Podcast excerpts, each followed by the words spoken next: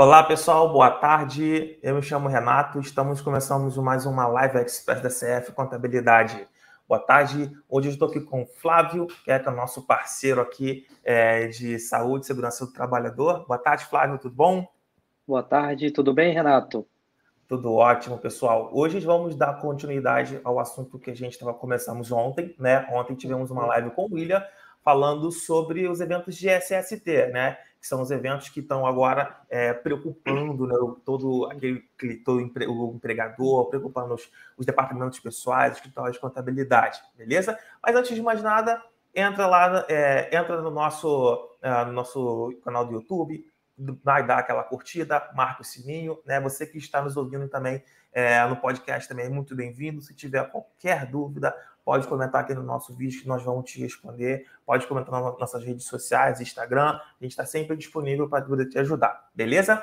Então, relembrando, ontem falamos um pouco mais sobre SST, que são os eventos de saúde e segurança do trabalhador, né? Que as empresas do grupo 3 vão começar suas obrigatoriedades agora em janeiro, a partir do dia 10 dos envios, né? As empresas do grupo 1 começaram 13 de outubro os envios, né? E agora a grande massa das grandes empresas do grupo 2, né? Que vocês falam do grupo 2 e grupo 3 começam seus envios agora a partir de janeiro. E o Flávio hoje aqui é, veio para conversar mais com a gente, falar um pouco mais sobre esses assuntos, né? Ontem a gente, nós falamos sobre é, qual a importância do SST no nosso dia a dia, quais são os deveres e obrigações que nós temos, e hoje vamos concluir a nossa, a nossa, a nosso bate-papo, né? A nossa ideia, né? E aí, Flávio, tudo bom, cara? SS e agora? O que a gente tem que fazer, meu amigo? E agora, né? É, depois de um longo ano aí de pandemia, né? É, agora eu acho que o SST ele vai ter uma, uma força total, né?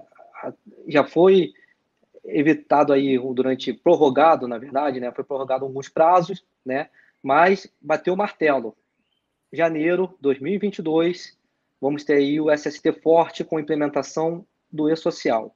Então, todas as empresas devem ficar atentos, né, para fazer toda a parte de segurança do trabalho, saúde e segurança do trabalho certinho, para evitar aquelas multas, né, e não ter que passar por um processo aí, às vezes, jurídico, por conta do trabalhador, e por não ter documento, por algo por falta de conhecimento, né? Então, estamos aqui, estamos aqui para orientá-los, para tirar dúvida e poder abrir um pouco a, o conhecimento das empresas nessa área, que é uma área importantíssima, como a gente disse na live de ontem, né? Que traz muitos benefícios para a empresa e para os colaboradores, mantendo a saúde deles, né? Correto. E aí, Flávio, a gente tem as normas brasileiras, né, que estão anexadas, esse, quais são as regulamentações que a gente tem do, do trabalho. Você pode falar um pouquinho mais sobre isso, pessoal? Sim, é, a gente, nós seguimos a, a todas as normas chamadas NRs, que são as normas regulamentadoras, correto? E ela varia, ela tem da norma 1 e vai até 37. Então, é, claro, toda, não são todas as empresas que seguem essas 37 normas, porque tem norma que é para plataforma de petróleo, que é a norma NR37, e você, às vezes, como tem um escritório administrativo que não trabalha com isso, não precisa seguir essa NR, porém, você tem que seguir outras NRs que estão enquadradas no seu empreendimento, né? Então, tudo, é, você, primeiramente, você tem que ver quais NRs você precisa seguir, e, é claro, a orientação de uma de uma gestão ocupacional é, para isso, para falar qual NR tem que seguir. É, gostaria de falar das NRs aqui, por mais são 37 NR, né? Então é bastante coisa. Então Verdade. vou dar só as principais, né? As principais, que é a NR01, que é a disposição geral da, das normas, a NR7, que fala sobre o PCMSO, que é algo que um documento muito importante para ser feito, que é o Programa de Controle Médico de Saúde Ocupacional, né? E temos também a NR9, que é o Programa de Prevenção de Risco Ambiental, que é o famoso PPRA, que, aliás, a partir de janeiro do ano que vem, o PPRA vai ter alteração, vai passar a ser chamado de PGR, que é o Programa de Gerenciamento de Risco. E isso vai trazer com que as empresas tenham que fazer um controle maior mensal em relação aos gerenciamento de risco. Então, é, toda empresa tem que tomar bastante cuidado na hora de fazer o, o PGR, né? Vai ter que ser uma empresa, ter uma empresa que todo mês faça todo esse acompanhamento para não deixar a empresa ter problemas nessa área de, de engenharia de segurança, né? Correto. E toda empresa, né, é, ela tem uma NR, né? Porque se a gente, se a gente, nós temos um funcionário, dois funcionários, você já, já tem a NR da PPRA, tem a NR da PCMSO, então todo mundo está é, tem alguma NR a seguir, né? É, e como, como, o que você falou, é um ponto muito importante, né? Sempre tem uma clínica parceira para que ela possa te orientar, para que você possa seguir a, a, a, regulamentação correta, porque o escritório de contabilidade ele não tem é, é, um conhecimento técnico né, sobre a questão de saúde, de segurança do trabalhador. Né? O escritório de contabilidade vai conhecer seu fiscal, seu departamento pessoal, mas não vai ter conhecimento técnico. Então é muito importante que você tenha uma clínica parceira, que você tenha um dinheiro do trabalho que seja responsável pela sua, pela, pela sua empresa, né? que você tenha um médico responsável pela sua empresa. Não é isso, Flávio? Correto. É, toda a parte de empresas de gestão ocupacional, ela engloba dois profissionais que vai ajudar a, no desenvolvimento de, de qualquer problema que você tenha na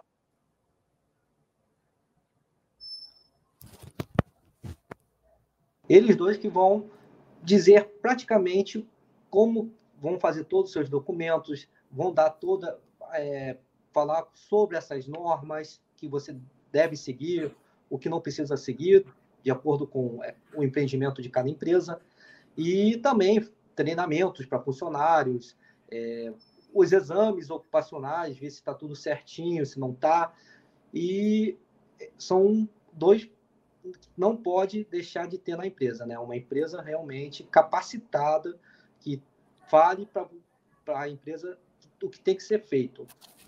Correto. Muitos clientes perguntam aquele funcionário: ah, vou admitir um funcionário com a função tal, ele tem periculosidade, tem salubridade, qual o percentual que vai ser posto, vai ser pago, né? Muitas vezes é o próprio é, é, é, o próprio documento, né, que é emitido pela clínica parceira que vai que vai te dar essa resposta, né? Pode repetir, pode repetir um pouquinho, Renato, que falou que a Claro, claro. É, muitos clientes de, de, de, daqui da contabilidade perguntam, né, quando fazem a admissão de funcionário, se ele tem periculosidade, se ele tem insalubridade, né? E são esses documentos que você citou aí, esses profissionais que vão determinar, né, se tem insalubridade, se tem periculosidade, qual o percentual, não é isso? É. é vou falar um pouquinho, então, é, essa pergunta aí sobre quais são os documentos necessários, né, programas, laudos e exames ocupacionais o, como a gente estava como disse que o PPRA ele vai passar a chamar PGR, né? Então o, os, todos os clientes, todas as, as, empresas vão ter que ter um uma monitoramento e fiscalização mensal desses programas, né? Desse, da parte da avaliação de risco ambiental e vai ter que também ter em conjunto o PCMSO. A partir do PGR vai ser elaborado o PCMSO, que é o Programa de Controle Médico de Saúde Ocupacional. Nesse PCMSO, ele vai falar exatamente o que? Vai falar quais são os exames ocupacionais que cada colaborador deve fazer. Então, na hora de você fazer uma contratação, uma demissão, é, mudança de função, ou até mesmo um retorno ao trabalho, qual tipo que o importante é, é, o que vai sair no ASO, né? Que a gente chama de ASO, que é o Atestado de Saúde Ocupacional. Então, no Atestado de Saúde Ocupacional, ele vai estar todos os, os exames complementares do exame clínico, o que cada colaborador deve fazer por função, baseado no que o PCMSO diz, né? Então, é, tem que também, a partir desse PCMSO feito, você, na hora de contratar, deverá procurar a clínica aí ocupacional que atende para fazer os exames e passar essa, esse PCMSO para seguir a risco né, e sair certinho no ASO. E esse ASO deve ser, é, que a gente vai falar até um pouco mais tarde, em relação ao é, e-social, o envio dessa documentação, como que é feito. O envio dessa documentação tem que ser feito a partir de janeiro, no e-social. Tudo. Perfeito. PCMCO, PGR, o ASO do colaborador e outros documentos também deverão ser anexados em conjunto. Perfeito. E a questão dos treinamentos, Flávio? Como é que está a questão de treinamentos, os envios? Ah, os treinamentos é o seguinte, nem é, cada assim como cada norma regulamentadora ela tem empresas que precisa, né, se adequam à necessidade das empresas, os treinamentos também são assim. É, quando você tem um trabalhador que faz um trabalho acima de uma determinada altura, você, o colaborador tem que ter uma proficiência em trabalho em altura. E aí entra o treinamento de NR35. Lá é, será feito um treinamento que fará com que o colaborador tenha ciência, apesar de estar acostumado a trabalhar em altura, mas todas as medidas também de prevenção, de como pode fazer para trabalhar com mais segurança, que não ocorra acidentes. Então, é um treinamento que vai fazer que o colaborador tenha aptidão em trabalhar em altura. Espaço confinado também, a NR33, né? É importante quem trabalha em espaço confinado ter isso no ASO, inclusive, ter esse treinamento de, de NR33, que é trabalhou em espaço confinado, sabe, saber as diretrizes, como trabalhar, é, quando tiver algum problema, é, um acidente, o que fazer, né? Que isso aí pode salvar vidas. Isso aí com certeza salva, pode salvar a vida do próximo, ou até mesmo de quem está trabalhando no local. Verdade, né? E tudo isso aí tem que ser enviado para o social, né? Tem que fazer os envios lá para o portal do social. É. Esses, é, tudo isso aí, então, o e-social ele vai vir em 2022 precisando que como que vai ser? Muitas você vai ter que todos esses programas não adianta você mais ter em mãos. Você tem que mostrar que você tem. E como que você vai demonstrar que você tem? Você vai ter que ir no site do governo federal e fazer o anexo desses documentos. Né? A obrigatoriedade vai ser da empresa fazer esses anexos. Então, é, qualquer falta, quando a empresa passar por fiscalização, ela não vai precisar mais, o governo não vai, o órgão fiscalizador não vai precisar mais perguntar à empresa se tem ou não documento. Ela vai olhar diretamente no e-social. Então, é bom estar é, tá sempre com os documentos certos, né? porque agora, com essa coisa de enviar informação diretamente, já recebe na hora, é, não tem justificativa de não ter nenhum desses documentos que são importantes, né? Exatamente. Não só né? a parte aí de, como falei, documento e também os, o ASO, né? O Atestado de Saúde Ocupacional, o PPP e outros programas assim. É, porque antigamente, né, quando a gente era comunicado de uma fiscalização, né, o fiscal comunicava, pedia, ó, oh, compareça aqui na agência do Ministério do Trabalho tal dia e tal hora. Aí tu levava aquela caixa de documento no PPRA para CMCO, os exames. Hoje em dia não vai ter mais isso. Então fiquem super atentos nessas questões. Por quê? O fiscal ele vai direto na sua ferida. Ele vai abrir lá o portal e já vai identificar. Uhum. E olha, não tem documento, não enviou os eventos de SST. Ele já vai na ferida logo. Muitas das vezes pode acontecer ele já te multar porque você não enviou informação. Então sempre, sempre fique muito atento a essas questões desses documentos, beleza? E Flávio, e para 2022, cara? E agora? O que, que você diz você orienta aos empresários que estão nos ouvindo, né, aos escritórios de contabilidade profissionais de departamento pessoal? O que, que faz agora? O que, que a gente vai ter que fazer para resolver isso tudo agora? É, uma coisa, é, Renato, que eu tenho que também situar, é, pontuar aqui, né, que esses documentos, é, como, como eu falei, o PGR ele vai ser algo mensal. Então, é, toda a empresa ela tem que ficar bem ciente que vai ter um prazo no início do mês para fazer esse anexo do PGR, né?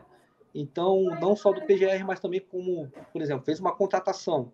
A contratação vai ter até um certo dia para estar no sistema o ASO do colaborador, entendeu?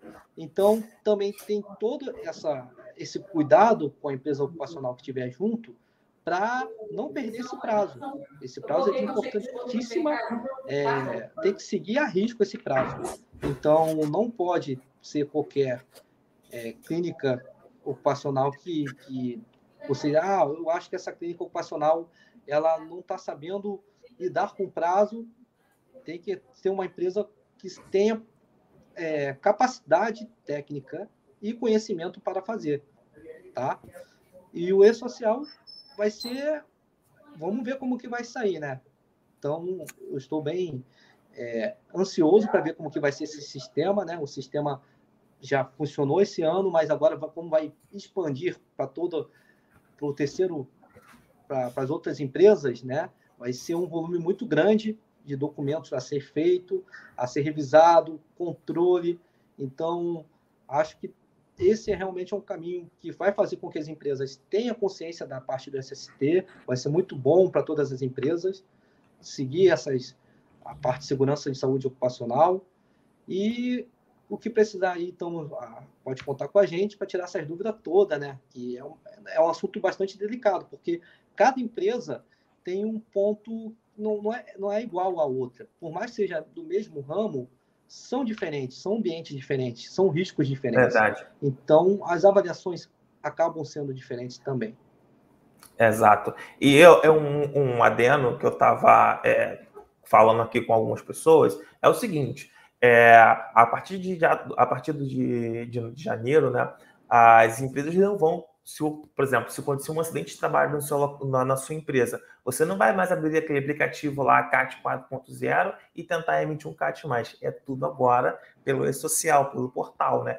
e você vai ter que ter uma clínica parceira para enviar esses documentos do, do seu CAT. Então, se o seu funcionário se acidentar, acontecer algum problema, o prazo ainda continua de 24 horas após o acidente, tem que ser emitido o documento do CAT, só que agora você não vai ter autonomia, ou sua contabilidade não vai ter autonomia de abrir lá o aplicativo. Você vai ter que ter alguém responsável, né? Você vai ter que ter um parceiro, é, uma clínica parceira para o médico responsável assinar aquele envio de documento. Então, fique muito atento com essas questões, né? Muitas pessoas estão falando assim, ah, vai ser prorrogado ah, é, não é tão importante, é, eu nunca vi muito do social. Sempre tem essa, esses comentários que a gente vê em rede, né?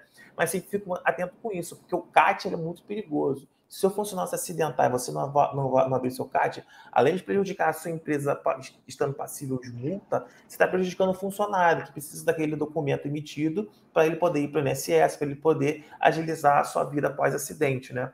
Então, sempre fique muito atento com essas questões, né, pessoal? É, é, façam lá, procure sua clínica parceira para fazer os envios, né? Se tiver algum problema de CAT, você vai conseguir resolver, né? Mesmo é, a, começando a partir do dia, do dia 10, né?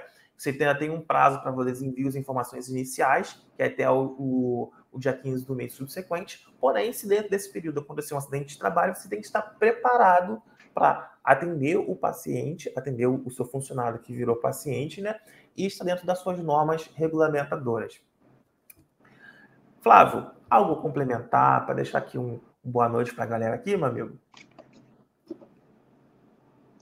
É verdade. É, realmente é bom você ter essa, essa clínica que, como você pontuou, na, no momento que há um acidente do trabalho, é, ter como abrir CAT, já entra nessa parte da Previdência, do INSS, afastamento. É, muitas empresas que eu prestei serviço, me pergunta o que fazer depois que abrir o CAT, qual a orientação, o que fazer depois, como que é o retorno do trabalho. Então, temos também essa... A empresa ocupacional por trás disso tem que, tem que ajudar, né? Saber como lidar com cada situação. Verdade, né? E sempre procure uma clínica de confiança, né? Você não vai procurar uma clínica qualquer com preço muito lá embaixo, não vai enviar essas informações e você pode acabar sendo punido por procurar uma clínica com baixo custo. Sempre procure uma clínica que você tenha confiança, que tenha uma referência, para que você não seja prejudicado no futuro. Exatamente. Beleza? Meu amigo Sábio, temos perguntas? Alguém ficou com alguma dúvida? Vamos ver se temos perguntas a subir. Não temos não, né? Então, pessoal, é, muito obrigado a todos que participaram e que nos assistiram. Muito obrigado a você que está ouvindo nosso podcast aí na sua plataforma de áudio. Né? Estamos aqui sempre para poder ajudar. Tá? Se tiver alguma pergunta, você pode entrar aqui no nosso vídeo posteriormente. Bota sua pergunta aí que eu e o Flávio estaremos aqui sempre à disposição para ajudá-los. Beleza, Flávio? Foi um prazer, cara, trocar essa ideia com você. Foi muito legal, um prazerzaço trocar ideia com você. E sempre que precisar, cara, Serve Contabilidade está aqui para te ajudar. Beleza, beleza, meu amigo? Muito obrigado, Renato, por é, me chamar né, para participar desse bate-papo, que eu acho que é muito importante aí é, com essas mudanças que vão ocorrer aí no e-social, o pessoal ficar ciente disso e não dar bobeira, né, de tomar uma multa por conta de que isso aí realmente vai sofrer, ou é, pode tomar multa por conta de falta de documentação. E não é isso que queremos. Queremos aqui que todo mundo esteja em empresas saudáveis, que saibam fazer toda essa parte de segurança e saúde ocupacional e poder ajudar cada vez mais a empresa seguir um, evoluir né, bem e crescer. É isso aí. Pessoal, tenham todos uma boa noite. Até a próxima live e grande abraço, pessoal. Até mais. Tchau, tchau.